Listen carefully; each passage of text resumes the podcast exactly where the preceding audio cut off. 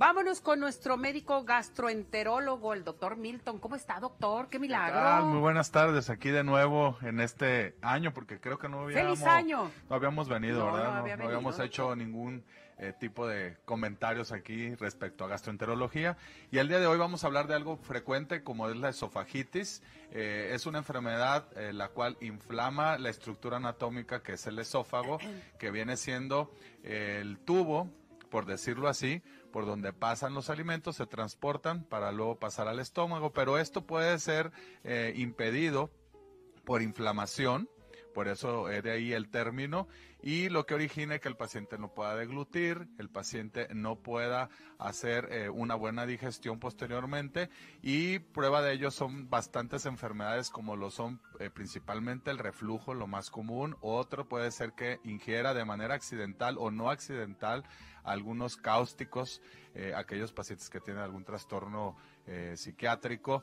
También puede haber causas autoinmunes, enfermedades como la esclerodermia, otra enfermedad emergente como es la esofagitis eosinofílica y va a causarles dolor en el pecho porque no pasa bien ese alimento, sea sólido, sea líquido. Puede haber pérdida de peso y algo importante que, que hay que recalcar es que también puede estar aunado a tipos de cáncer. El cáncer esofágico, el paciente puede tener algún antecedente de tabaquismo muy intenso y predispone a que se desarrollen lesiones de este tipo en la cual el, el esófago se inflama, posteriormente hace algún tejido muy vascularizado y por lo tanto otro de los síntomas, aparte de dificultad para tragar los alimentos, es vómitos con sangre.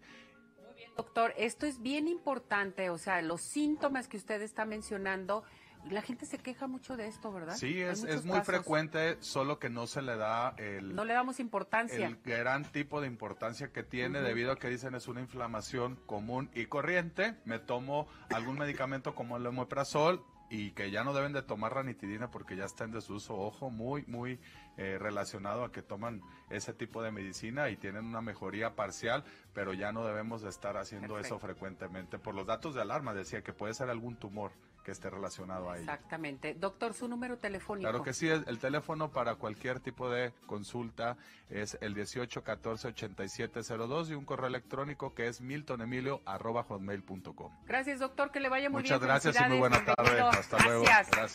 A ver, Salvador ya está listo y preparado.